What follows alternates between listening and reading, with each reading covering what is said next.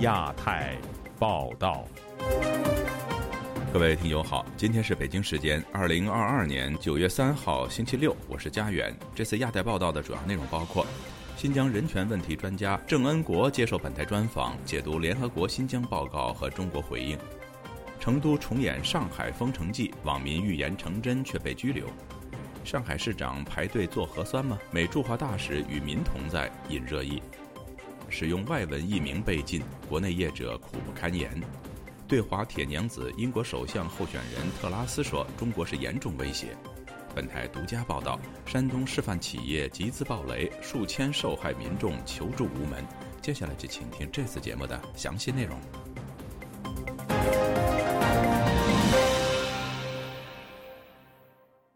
联合国日前发布的新疆人权问题评估报告引来国际社会的高度关注。继美国后，英国、日本、德国等西方国家纷纷公开谴责新疆人权暴行，而中国官方则激烈反对。华盛顿智库共产主义受难者基金会资深研究员、对新疆问题有深入研究的郑国恩，在接受本台专访时，对该份报告做出了详细的解读。以下是本台记者经纬的报道。郑国先生您好，联合国的最新报告指出，中国政府在新疆实施的侵犯人权行为可能构成国际罪行，尤其是危害人类罪。相较于此前针对新疆人权问题的各方报告，您如何评价此份报告呢？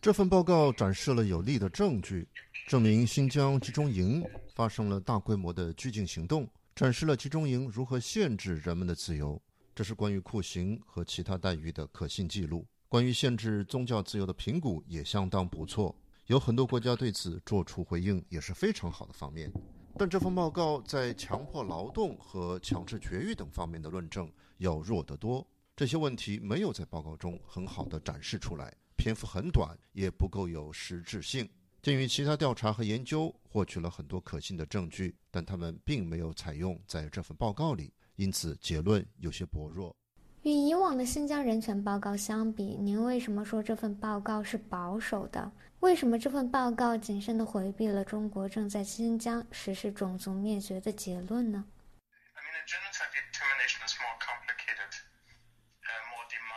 种族灭绝的判定更复杂，要求也更高，因为你必须着眼于国际问题。因此，联合国人权理事会可能并没有将其纳入他们的支持范围，仍将其限制在危害人类罪上。不足之处在于，他们甚至没有提到“种族灭绝”这个词，他们也没有提到位于伦敦的独立法庭维吾尔法庭所做的贡献。即使他们不讨论种族灭绝，或者试图评估种族灭绝。联合国人权理事会也应该更深入的讨论中国试图减少维吾尔人口、降低出生率的具体政策。您提到这份报告在强迫劳动和强制节育方面不够充分，还有其他方面，您认为联合国可以做的更多吗？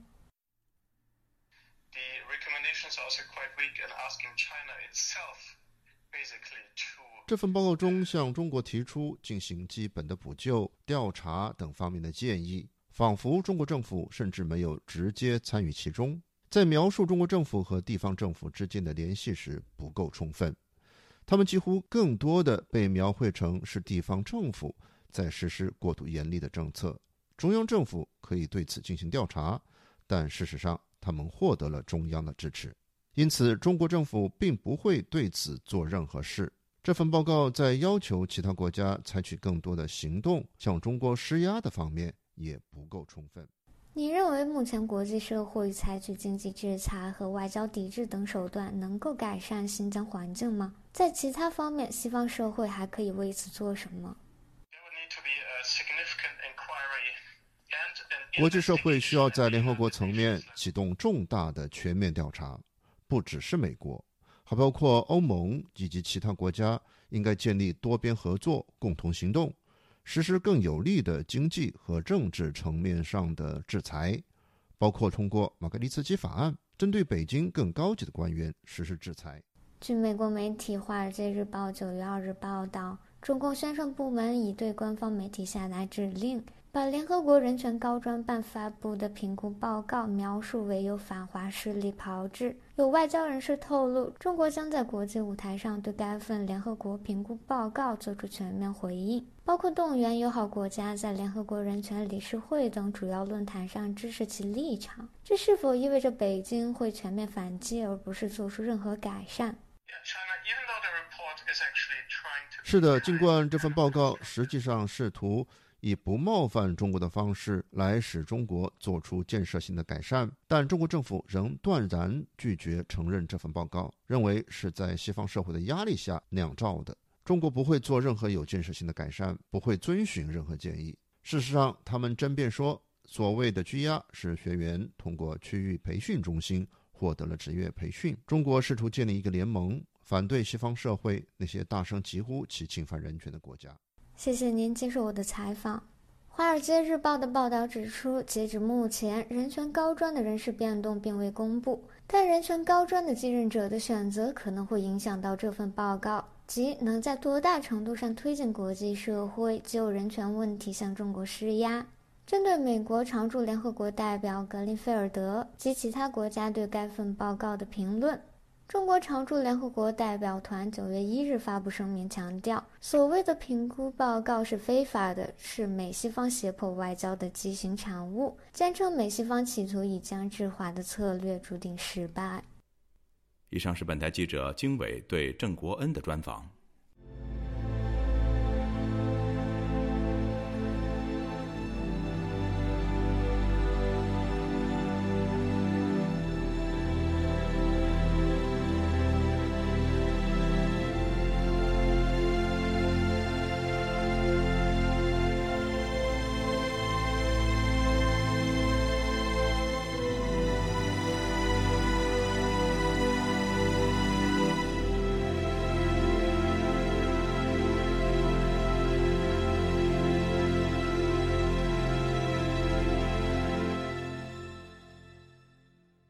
四川成都当局九月一号宣布，居民原则居家，成为继上海之后又一个拥有两千多万人口的大城市进入所谓封城模式。网民热带雨林提前三天预报封城的消息，结果却被以造谣以及寻衅滋事拘留十五天，这与上海封城之前的状况如出一辙。请听记者古婷的报道。成都市自本周四晚上六点开始进入封闭状态。周五马路上冷冷清清，偶尔有一辆车行驶，行人稀少。成都居民方女士对本台说：“任何人不得离家外出。”续凭居委会发出的出门卡，她前一天尝试逃离成都，但没有成功。她说：“我就走不了了。昨天晚上六点钟就出不了了。”该出去的都已经走了，关键是你出去以后也不行呐，人家知道你是成都来的，隔离啊，三天两检，但是所有的道路全封了，而且所有小区全部封了。居民黄先生告诉本台，政府规定每一户居民每天只准一个人凭居委会通行证外出两个小时。现在我们这里每天菜市场一家人出去一个。哦，出门卡，像通行证一样嘛。四号、五号还要看这个情况，严重了的话，肯定就要延迟。成都网民发出的多张图片显示，大批市民在超市抢购。有人抱怨官方通知封控实施的时间太仓促，让人们措手不及，并且赞扬网民热带雨林提前预报成都市政府将采取静态管理。有人后悔当初没有听信热带雨林的预警，结果抢购不到食品。昵称“热带雨林”的网民佘某三天前就已预告成都将实施静态管理，引起成都居民抢购物资，但他因此被警方拘留十五天。成都警方八月三十日通报：八月二十九日，佘某某，男，三十七岁，网名“热带雨林”，为吸引关注。在网络群组中发表刑讯滋事言论，造成市民恐慌情绪，对疫情防控工作带来干扰。警方还通报另一位刘某某在网络平台编造发布涉疫不实言论，造成不良影响。前者拘留十五日，后者七日，并处罚金。警方还发布辟谣通告，但是三天后成都封城。对此，黄先生说。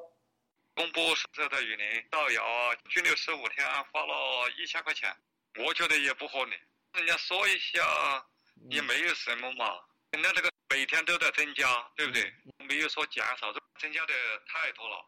根据官方最新通报，目前全中国高风险地区达两千零一十六个，中风险地区一千五百二十六个，这一数字比几天前增加一倍。中国卫健委通报，本周四新增一千八百八十五宗新冠本土个案，包括三百一十八宗确诊和一千五百六十七宗无症状感染。在三百一十八宗本土确诊个案中，四川占最多的一百二十八宗，当地亦新增七十七宗无症状感染。另外，西藏本土新增六百二十一宗个案，黑龙江本土新增二百一十八宗个案，大部分是无症状感染者。上海居民朱先生告诉本台，目前成都出现的情况类似于三月份的上海。当时有网民预报上海即将封城，也被行政拘留。其后当局宣布全城静态管理三天，结果却是两个多月。他说，成都的疫情是上海的翻版。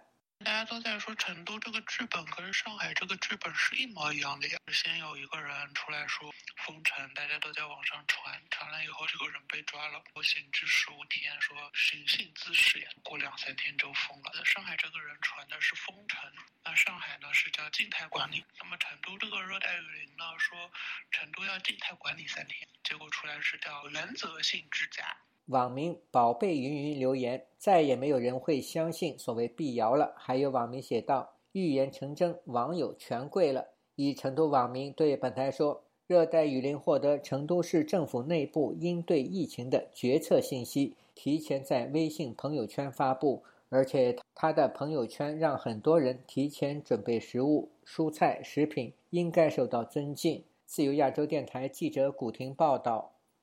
美国驻中国大使伯恩斯在上海排队做核酸检测成为热门话题。中国网民对伯恩斯普遍表示赞赏，但也有民众持保留态度。有评论认为，伯恩斯排队做核酸这张看似普通的照片背后隐藏政治含义。以下是记者高峰的报道：美国驻中国大使伯恩斯八月三十一日从北京搭乘高铁到上海，进行上任后在当地首次的官式访问。不过，伯恩斯当天在推特发布的照片，比起他这次到访更受到关注。照片里的上海已经入夜，而且刚下过雨。身穿西装的伯恩斯拿着手机在街头一个核酸采样工作站外面，和其他上海老百姓一样排队等候检测。事后，伯恩斯透露，这间自己已在上海接受了两次核酸检测，并留言叫大家加油。美国驻中国大使馆官方微博其后转发照片，引起中外网友强烈反响。不少中国网友对伯恩斯点赞，包括上海退休教师顾国平。美国的这些政府官员能够这样身体力行的体验那个那个民情跟民生，中国官员都做不到这一点。地方的政府官员。从来也没有看到他们去排队做核酸的。照道理，这个美国大使他有外交豁免，他是不需要进行核酸，也没必要受到中国方面的呃对他的那个限限制吧，起到一个榜样的作用。没有比较就没有鉴别嘛，对吧？官员的廉政清明，比如说我们上海市市长、书记都没看到他去排队做做核酸的，没有呀。他们有享受特权，啊，美国官员没有特权。部分中国网民却不同意，认为伯恩斯是指桑骂槐，故意抹黑和侮辱中国。部分小粉红认为，美国大使在网上挂这个照片，在羞辱中国政府动态清零的过分防御的政策。我们觉得，嗯，为什么美国政府相当于一个正部级的官员，他能够如此的亲民，如此的体察民情？这就是真正体现了民选的啊政府官员贴近民意。美国纽约城市大学政治学教授夏明认为，伯恩斯这张看似普通的照片涵盖了多重含义。第一层含义就说美国大使了，那么现在呢不得不受这个委屈，那么不得不去那个呃接受这些那个核酸这个检测了等等。当然，第二层的意义呢就在于你看到多少中国的有干部，中国的哪一级干部，那么他们呢是在排队在做核酸检测。也就是说，呃，中国的那个核酸检测，要么呢只是在折腾老百姓，呃，要么呢就是官员呢他们都有特权，呃，中国的老百姓呢，那么也就会那个认清楚了，到底这种呃抗疫的这种政策是不是科学，那么抗疫的这种方法，那么是不是平等和民主？夏明说，这种照片也让中国民众集体反思过去两年多他们为抗疫而付出的代价。他以美国高校校园为例，我们的核酸检测的话呢，在各个大学呢，它都有检测点，那么我们就自己去，那么也不用排队，那么而不像现在就是说你要去排队，呃，无论是就是酷暑还是那个下雨等等，那么中国的老百姓呢都在经受这种折磨，抗疫的应该是人道的，结果变成一种折磨人的，那么当然我觉得非常那个荒谬的，情人眼中出西施，那么从中国人来看的话呢，那么当然也会觉得。那个也很荒谬，因为这些美国的这些官员呢，在美国呢是不可能遭受到这样的一种折磨的，但是呢，他们呢到中国了，结果被中国政府呢，那么这样一种折磨了，那个凸显了就是呃中国政府的这种那个抗疫政策的荒谬。伯恩斯上月曾表示，中国在美国众议院议长佩洛西访台问题上过度反应，成为台海不稳定因素，导致中美关系出现危机。这番言论被中国外交部批评为颠倒黑白。伯恩斯这次从北京到上海搭乘的是复兴号高铁，他以双语发推文盛赞中国高铁，让他得以在旅途上欣赏美丽的风景，使人赞叹。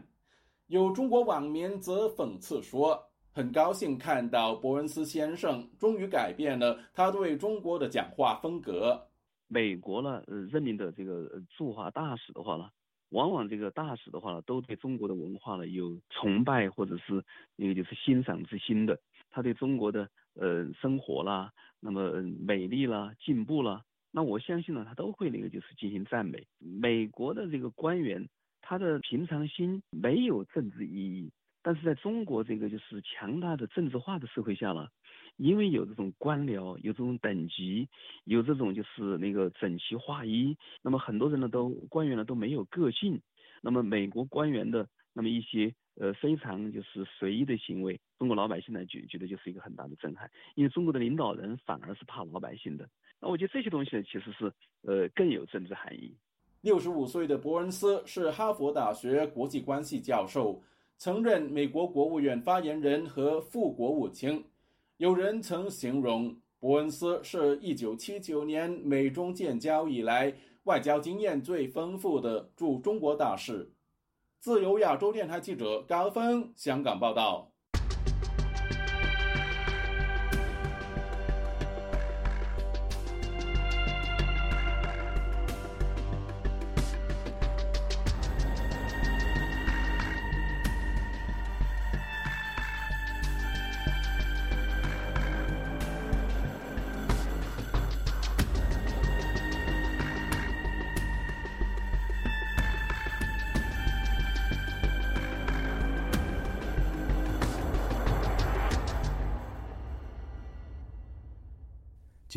中国娱乐圈传出艺人的艺名不能再使用外文，而要回归中文名，比如 Angelababy 只能叫杨颖。有评论认为，中国当局将美中对抗延烧到演艺圈已非首例，但外界质疑，强迫艺人改艺名，对于中华民族的伟大复兴又能有多少实际贡献呢？今天，本台记者唐媛媛的报道。中国编剧翁海玲于九月一日在微博上写道。杨颖不能再署名 Angelababy，辣木洋子也必须叫个中国名，是广电总局的要求。叫外文名或近似外文名的艺名将不被允许。而辣木洋子前一日在微博上也写道：“从今日起，他将听妈妈的话，恢复本名李佳琦。”李佳琦的推文坐实了广电总局下达指令的传闻，引起外界热议。在中国影视圈工作的李先生告诉本台，广电总局这次的举措是为了配合党中央的意志。以下由同事代读。广电总局是中国文化宣传的机构，在现在中国跟美日关系不好的情况下，北京想降低演艺圈跟这些不友好国家的连接，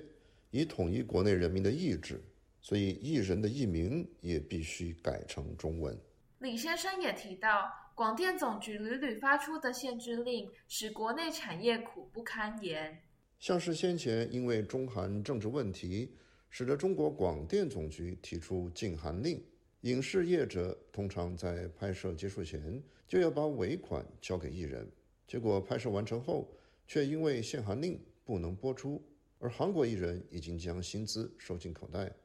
这些影剧的投资者全部都是国内的企业，国内业者要吸收这些损失，损失的金额甚至是韩国艺人片酬的好几倍。双语说唱歌手、喜剧演员乐乐法力在接受本台采访时表示，中国广电总局此次命令，目的是想与国际进一步脱钩。或许是因为共产党真的是不在乎中国未来的这种经济体的发展，呃，而更在乎的是他们稳定。同时，乐乐法利也认为更改艺人艺名这件事意义不大，因为实际上中国人民很难在生活中完全断绝使用英文。嗯，我希望他们能贯彻到底，能够贯彻到生活中的每一个角落。就比如说中国人老用 fashion，啊，这个事情很 fashion，对吧？所以如果你真的要去封杀中国人的这个英语，或者在中国存在的这个。外来的名字，我希望他们能够做到底，否则你压根儿不用去做。自由亚洲电台记者唐媛媛华盛顿报道。英国执政保守党党魁投票结果将于下周一公布。民调显示，现任外相特拉斯支持度领先，极有可能当选保守党党魁，并成为新任英国首相。他在最后一场造势大会上重申，将联合美国等盟友应对中俄等严重威胁。面对旗帜鲜明的对华所谓“铁娘子”，中国也通过媒体放话警告，要英国不要自食其果。请听记者吕希发自伦敦的报道。英国保守党党魁投票结束前两天，最后两名候选人现任外相特拉斯和前财相苏纳克周三进行最后一次选举演说以及造势大会。英国民意调查机构以及保守党之家早前的民意调查都显示，特拉斯的支持度大幅领先苏纳克。外界预料她将会成为执政保守党新任的党魁，并成为英国第三任的女首相。两位候选人发表演说以后，分别接受主持人的访问。特拉斯上个星期表示，不能确定法国总统马克龙是敌是友，触发外交风波。被主持人问到美国前总统特朗普是敌人还是朋友的时候，特拉斯没有正面的回应，但就重申美国是英国的最密切盟友，强调英国将会与白宫主人合作，并与美国等盟友合作对抗中俄等非常严重的威胁。My priority 我的首要任务是在世界范围内促进自由和民主，并与我们的美国盟友合作，应对我们正面对的一些非常严重的威胁，包括了专断的中国以及好战的俄罗斯。这是我的首要任务。而美国和法国都是热爱自由的民主政体，无论两个国家的领袖是谁，我都会和他们合作。主持人追问特拉斯中国国家主席习近平是否敌人的时候，他表示不会用“敌人”一词，但就强调非常关注中国的专断行为，并认为英国不应该对中国形成战略性的依赖。他又表示，正与七大工业国集团盟友合作，确保热爱自由的民主政体连成一线，对抗专制政权。特拉斯在最后一场造势大会上以非常严重的威胁形容中国，正切合英国《泰晤士报》早前的报道。《泰晤士报》日前引述消息，指特拉斯将会在上任以后第一次从官方层面把中国从系统性竞争对手调升为英国国家安全的迫切威胁，也就是和俄罗斯相若，意味着英中两国可能不会再有经济伙伴关系。面对毫不含糊摆出对华强硬姿态的英国未来首相，中国外交部和中国驻英国大使馆都不点名的批评特拉斯散播中国威胁论是不负负责任的行为。而党媒《中国日报》英文版更在周三发表社论，警告如果特拉斯一意孤行，中国将会别无选择的让英国自食其果。以下我的同事读出：如果把中国界定为威胁。那么，中国将别无选择，只能按照他的决定向英国做出回应。社论也强调，中国是英国第三大贸易伙伴，警告英国如果破坏原本强劲的双边经贸关系，只会加剧国内的经济困境，并强调英国目前应该做的是检讨盲目跟从美国压制中国带来的得失。虽然首相之位只是一步之遥，特拉斯却没有因为中方的警告而停止对中国的批评。相反，在联合国人权高专办发布有关新疆人权情况的报告以后，特拉斯就发表强硬声明，批评北京镇压新疆维吾尔人的情况让人震惊，重申英国将会联合国际伙伴改变中国的行为，促请中国立即停止在新疆的侵犯人权行为。英国保守党将会在下个星期一公布党会投票结果，胜出者将会在周二前往苏格兰，在英女王伊丽莎白二世任命底下成为新任的英国首相。自由亚洲电台记者吕希，英国伦敦报道。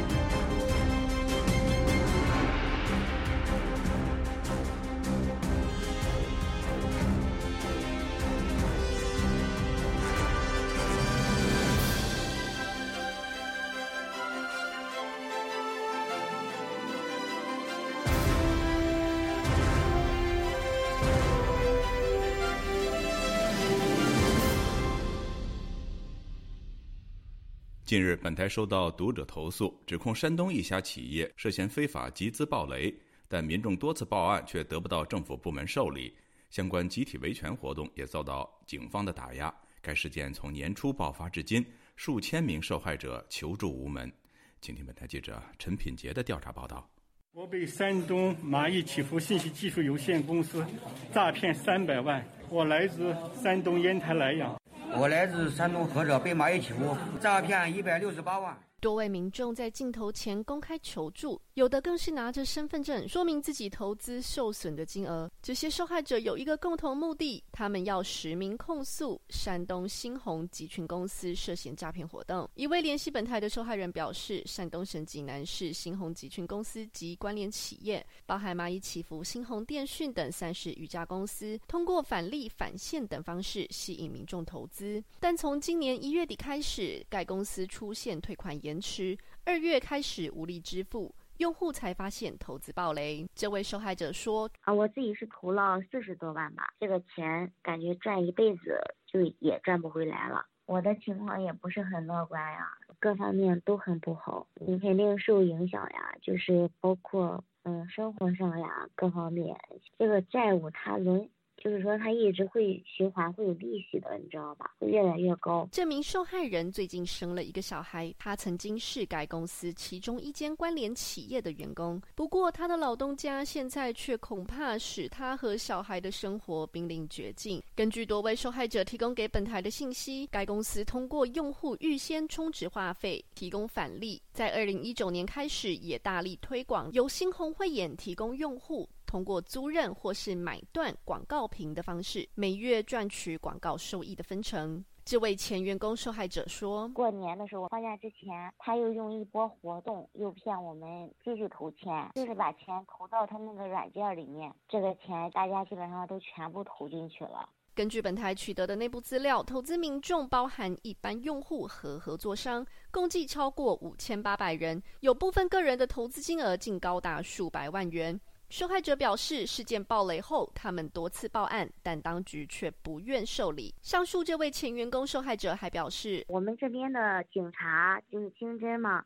他就是打太极嘛。我们在国内的任何平台发布的东西都被限制了。后面我们还有六百多人嘛，去这个政府部门，然后上访要求还钱，然后他们就是和这个公司的坐在一起，一一块维稳我们，不让我们去报案。”另一位要求匿名的受害人向本台透露，济南当局在该事件爆雷后，起先是不予立案。三月三十日，当地高新区公安局发布公告，宣布立案协查，指山东蚂蚁祈福公司非法吸收公众存款。就此，本台记者多次拨打公告上的警方专案组电话，但电话均无法接通。根据受害民众向本台提供的一份于九月一日成功拨通警方专案组的电话录音，接听人员表示这是刑事案件，不透露细节。就是说，这个刑事案件在侦查期间，就包括他们这些人的律师来打听，我们也是一概不说的。八月二十一日晚上，部分受害民众曾经前往济南春城广场拉横幅抗议，并与当地的警方发生冲突。根据本台取得的一份济南市高新区公安分局行政处罚决定书显示，这些民众通过拉横幅、穿统一标示服装、喊口号等形式，严重扰乱公共场所秩序。至少有七人遭到当地派出所行政拘留。一位曾经遭到警方拘留的女士要求匿名，并向本台讲述了当时的情况。我们去想去打听一下难友其他难友被抓的情况，就直接跟我们说会拉我们去那个跟领导见一下。领导会跟我们详细的说这个事情，结果去了以后就给我们拉到派出所了，然后就不放人了嘛。本周四，本台记者致电拘捕抗议人士的派出所，值班人员拒绝对事件正面回应。不是你这诈骗电话都打哪儿去了？记者同样多次致电济南市公安局，但对方仅表示对事件不知情，要求记者联系经济犯罪侦查大队。此外，本台记者还根据获得的近十位该公司高管的联系方式相继致电。仅有一位董事接了电话，但他在记者说明身份之后却不愿回应，立即挂断。哪位？再见。记者采访到的每一位受害人均表示，因为山东新鸿集群公司和旗下企业多次获得政府嘉奖，并积极参与政府活动，因此公众才会放心投入资金。没想到这是他们噩梦的开始。其中一位受害人李先生接到本台采访时，开头就对公司负责人的头衔倒背如流。董事长冯新宁，他属于山东省政协委员、山东省电子商务促进会会长、山东省工商联副会长，而且他的一个企业又是一个山东省扶持的一个企业。而且农村农业厅还给他大力推广他的业务。李先生说，该公司通过与各政府部门合作，政商关系良好，获得民众信任。他现在想起来，公司说的这些话都是幌子。自由亚洲电台记者陈品杰，华盛顿报道。上海的房价一直是中国楼市的指标。近期，上海市内的房价出现前所未有、最高两成甚至接近三成的降价出售现象。业内人士说，这反映了疫情风控是许多人打算逃离上海、润出国的现象。请听记者古婷的报道。上海人购房的下限正在不断降低中。微信公众号“魔都财官”发布消息，未来两年上海的房价已经确定。疫情解封之后，就在大家觉得上海楼市基本面是呈迅速上升趋势的时候，上海内环内的一些房子正在以低于市场价百分之二十以上的幅度抛盘。在贝壳捡漏排行榜中，降价幅度前十的房源。降幅均在百分之二十至百分之二十九左右，其中这些房源近一半来自杨浦鞍山，这是一个处于内环内的板块。板块的地理位置可以说非常优越，有三条地铁线贯穿，分别是八号、十号、十八号线。不到一公里的范围内可以到达多个站点，还有地铁四百米距离的军兴时代广场。三所第一梯队小学和五所二梯队的小学，还有成熟的医疗体系，但无人问津。上海房地产业内人士薛女士本周五告诉本台，自从三月封城后，许多上海人打算离开上海或出国，因此房产市场一蹶不振。她说。房产市场自从疫情之后，主要的表现就是豪宅都在抛售。上海的豪宅嘛，都是人民币基本上是两千万以上的才能算豪宅，那个抛售量大增。普通住宅二手房，呃，就是成交非常的减缓的，成交的百分比很能卖出去。卖的最好的是上海有很多那种两百万人民币以下的房子嘛，最近卖的很好。一位上海居民说，在疫情封控期间，许多人已经受够了那种内心压抑、无处讨公道的强制措施的伤害。疫情结束后，有众多外地人、外国人选择离开上海，于是抛售房屋。上海捡漏榜显示，许多房屋售价人民币两百万左右，降价百分之二十至二十九不等。业主标注房源位于内环内双地铁。上海房价向来只升不降，此次业主大幅度降价求售。网上文章评论说，越来越多不确定的因素和风险，让大家害怕后期这些房子可能无人接手。薛女士说，目前低收入人群遇到的是失业问题，高收入人群遇到的。是政策压力下企业生存难题。她说：“如今走的走，润的润。呃，身边的我们都在开玩笑嘛，大家都在逃跑，然后稍微像样一点的朋友都想办法出国了，最差也去逃到香港啊之类的。所以豪宅的抛售是，可是势不可挡吧？我觉得。然后如果豪宅市场一旦是崩了的话，那上海的房产就完了。”在豪宅方面，瑞虹新城共有八十七套房源挂牌，仁恒河滨花园三十套，东方曼哈顿三十套，中原两湾城六十六套，上海湾豪庭四十七套。这些以往成交价均超过三千万的豪宅，最近挂牌率达到百分之五这一惊人的数据。另外，中国第三轮土地拍卖开始，八月的最后一天，厦门完成了第三轮集中供地出让，最终六幅地中一幅流拍，平均溢价率由第二批次溢价率的百分之一点四下降了一点二个。百分点至百分之零点二。厦门开拍前一天，无锡也完成了第三轮集中供地。即便是地价下调，但无锡的整体热度降至冰点。出让的十一宗地块全部以底价成交。时事评论人士高先生对本台说：“中国楼市持续低迷的趋势，政府已无法控制。”他说。当年是政府利益集团推高土地价格，导致楼价上涨。政府控制不了，地方利益集团他们掌控楼价。各地这个开发商和地方政府宁可把这个有些楼宁可炸掉了，他也不不贱价卖给老百姓。开发商、地方政府他们操纵楼价居高不下。此前，北京、上海、杭州、合肥、青岛等地推出的信息，全国已有十城公布第三轮集中供地信息。这些地块将于九月陆续入市。中原地产市场分析师卢文熙、易汉智库首席分析师张化东等业内人士认为，各地所推出的地块价格区位上有变化，甚至有的城市修改了土拍规则，以便适合中小房企参加。不过，业内人士认为，受宏观经济影响，中国的房地产前景黯淡。自由亚洲电台记者古婷报道。中国银行业协会发布年度报告指出，二零二二年第二季末，中国的商业银行不良贷款余额达人民币二点九五万亿元，比年初增加了一千零六十九亿元。评论认为，第二季不良贷款率比第一季稍有改善的原因与放松疫情防控有关，但第二季的不良贷款增速仍然惊人。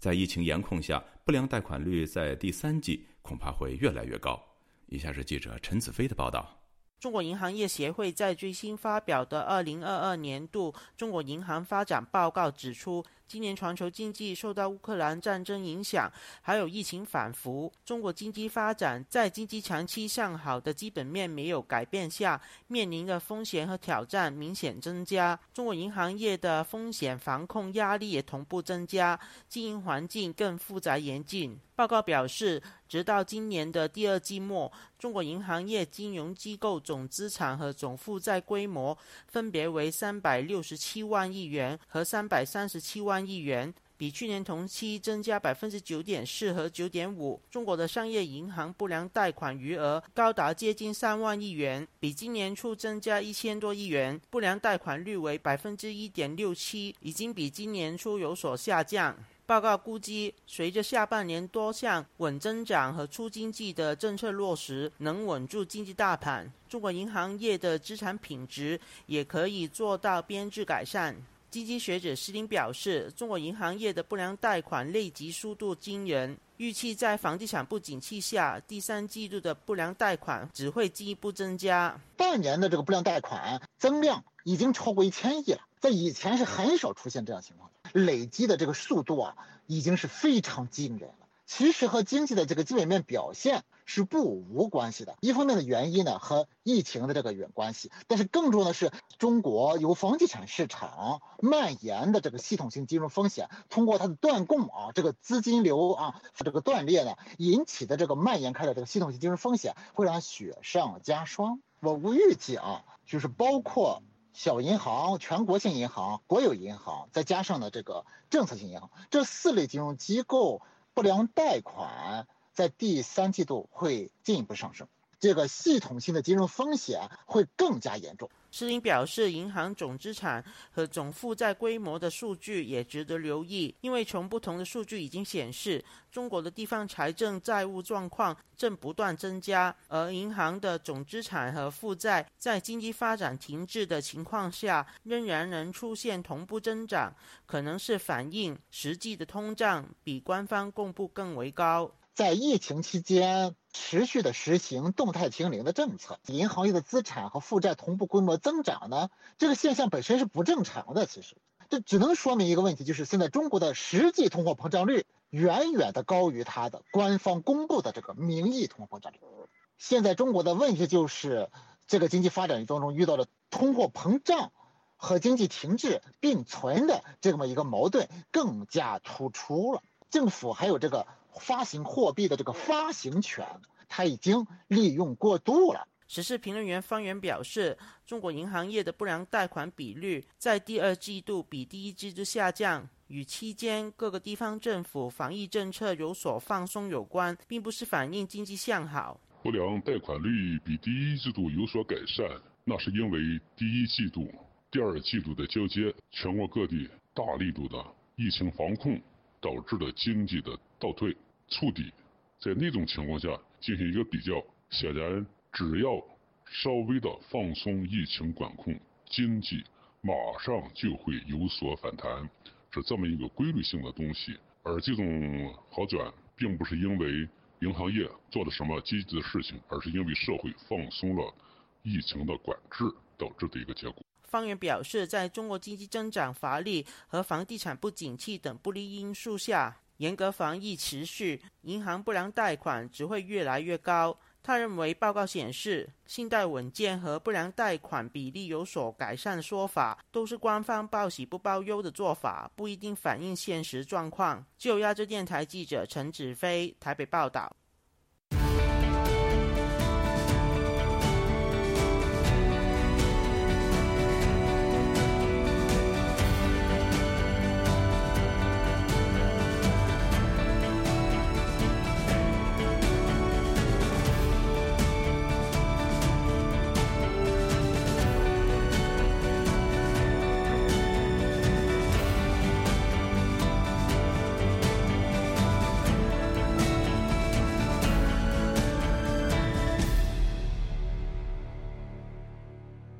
针对中方无人机频频侵扰台湾离岛，台湾前参谋总长李喜明说：“不妨以反共标语横幅反之，让中国的无人机就算拍到了视频，也不敢上网传播。”他主张台湾要以不对称作战的思维对付中国，而只要让中国感到没有把握占领台湾，就是台湾的胜算。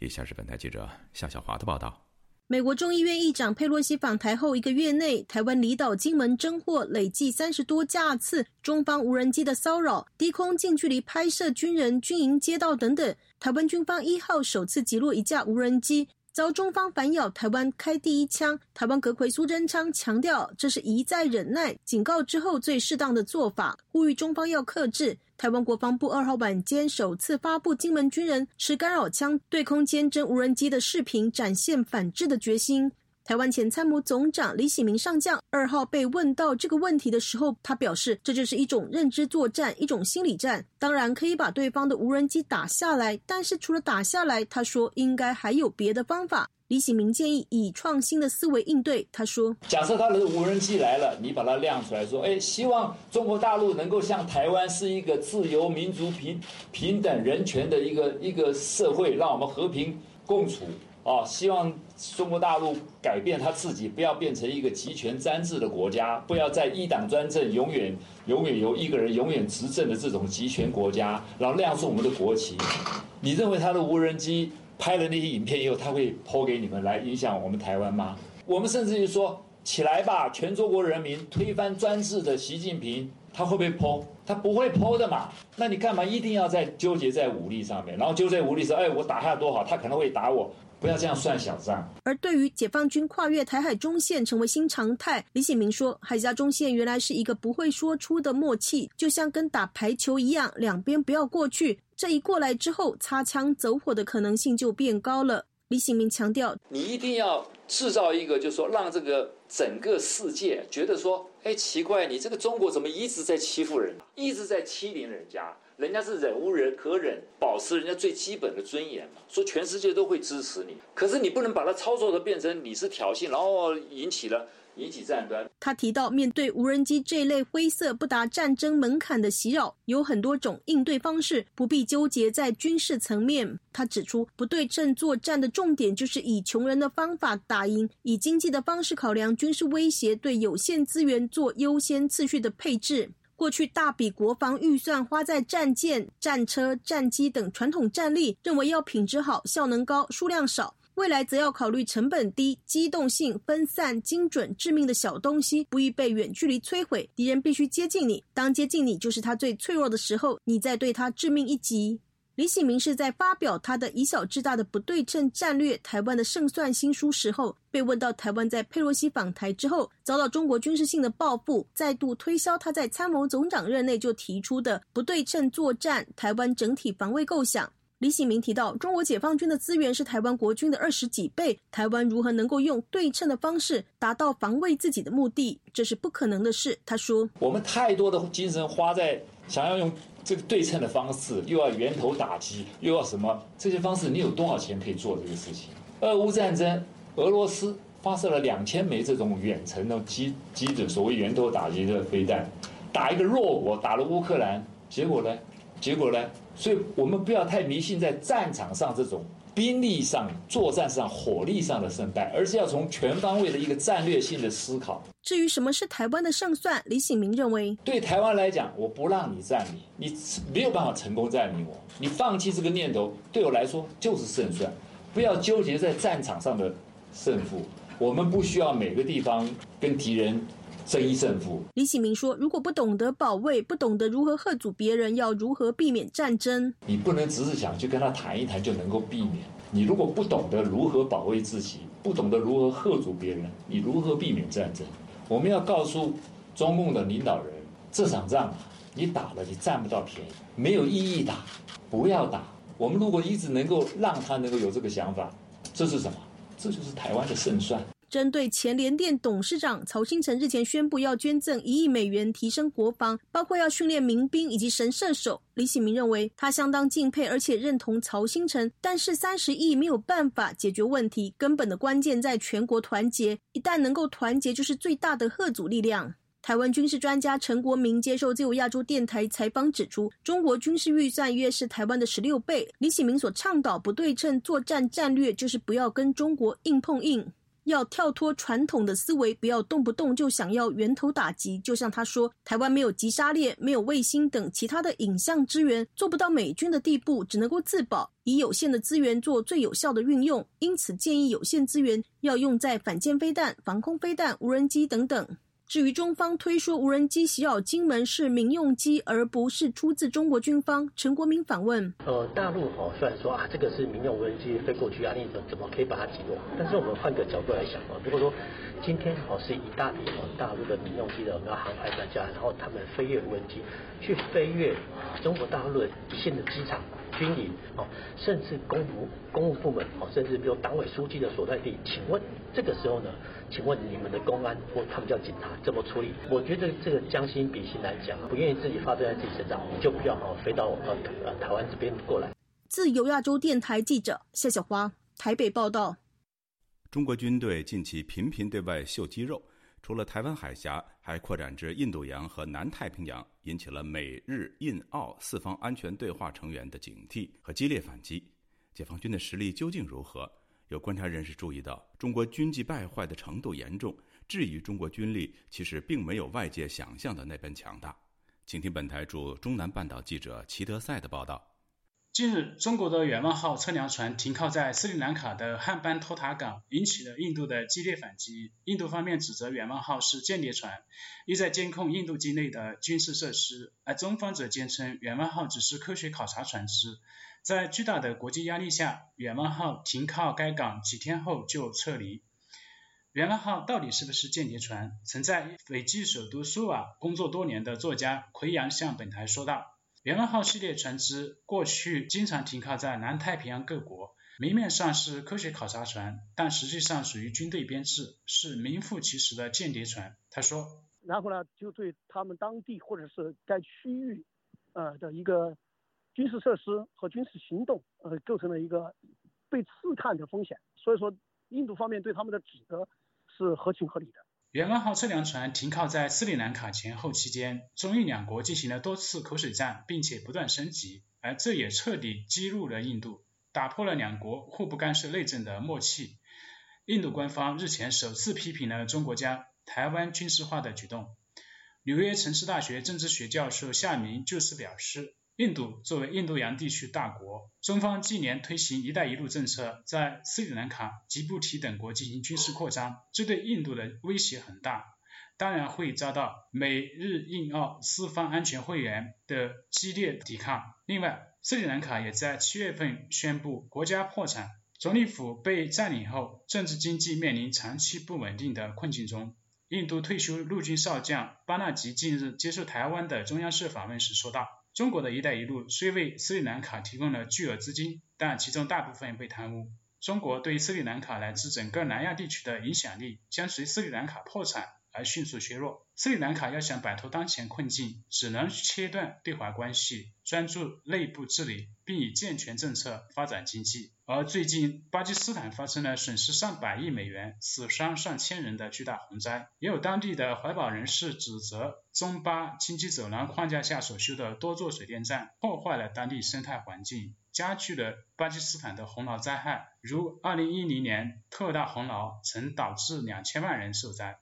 近些年，中国也利用金元外交策略，在南太平洋拉拢各个小国，加入其政治军事联盟。上周，所罗门群岛政府不允许美国和英国军舰停靠其港口加油。种种迹象显示，所罗门与中国在今年五月份秘密签署国防安全协议之后，和美国及其盟友关系在不断恶化中。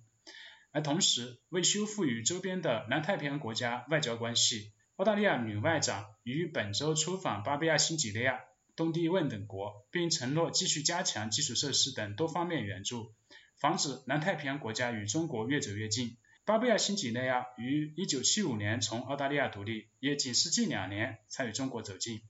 中国商务部在2020年12月计划向该国投资2亿美元建设渔业工业园，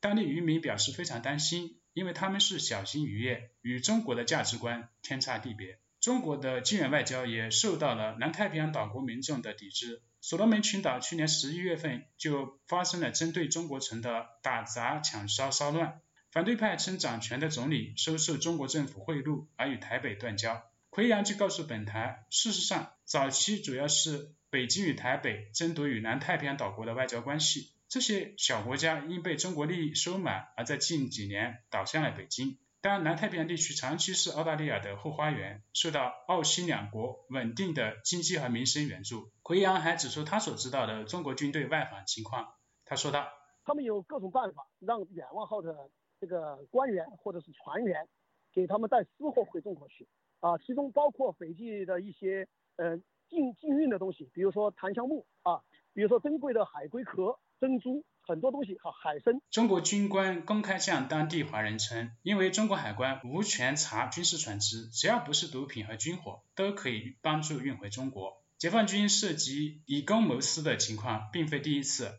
二零一九年，澳大利亚新闻网站就曾报道，当时访问澳大利亚的中国海军在离开悉尼港的前一天，被拍到军人把一箱一箱的婴儿奶粉、面膜等商品运上军舰。下面就说道。中国的帝国扩张已经走到尽头，因为最终呢，他会那个搜索回到中国的本土，因为中国内部的各种的危机呢，让他呢不会有这个资源，也不会有这个雄心呢，再继续进行他以前所说的那个要给世界的指明方向。相反，他认为美国正在协调民主阵营反击北京，民主阵营脚步更稳，除了能保障自己百姓的基本生存权，还能对其他国家进行疫苗和粮食等援助。以上是自由亚洲电台记者齐德赛的报道。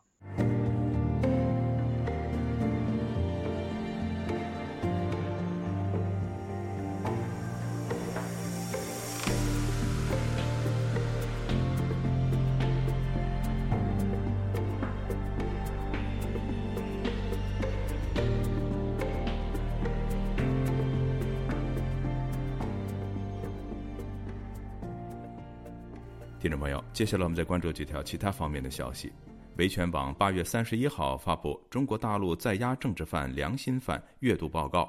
报告通过实名统计，由死刑正在核准、死缓、无期徒刑至有期徒刑、刑期不详及羁押未判等进行统计，共涉及汉、藏、维、哈萨克、回、蒙古、朝鲜、满等多族裔政治犯和良心犯共一千四百二十二人。维权网强调，一个国家的政治犯和良心犯的境况是其最重要的人权指标之一。该报告通过定期统计和发布最新信息，揭示中国大陆当下恶劣的人权状况与良心犯和政治犯的悲惨处境，力求唤起国际社会对中国在押政治犯和良心犯的记忆，并予以持续不断的关注和呼吁，直至他们获得自由。美国《华尔街日报》九月二号引述消息人士披露。中共宣传部门目前已经指示官方媒体把联合国人权高专办发布的有关新疆人权报告描绘为由反华势力炮制。另有外交界官员透露，中国可能会在国际舞台上就此做出全面回应，例如动员友好国家在包括联合国人权理事会的主要论坛上支持其立场。前苏联最后一任领导人戈尔巴乔夫的葬礼定于本周六举行。西藏精神领袖达赖喇嘛特此致信戈尔巴乔夫基金会，表彰戈尔巴乔夫对世界和平做出的诸多贡献。另据路透社报道，俄罗斯总统普京因日程安排紧张，将无法参加戈尔巴乔夫的葬礼。台湾国防部九月二号证实，截止到当天下午五点，台湾军方共侦获十九架次中国军机和三艘次舰船持续在台湾周边海空域活动，其中有四架次的中方军机进入台湾西南空域。各位听众，这次的亚太报道播送完了，谢谢收听，再会。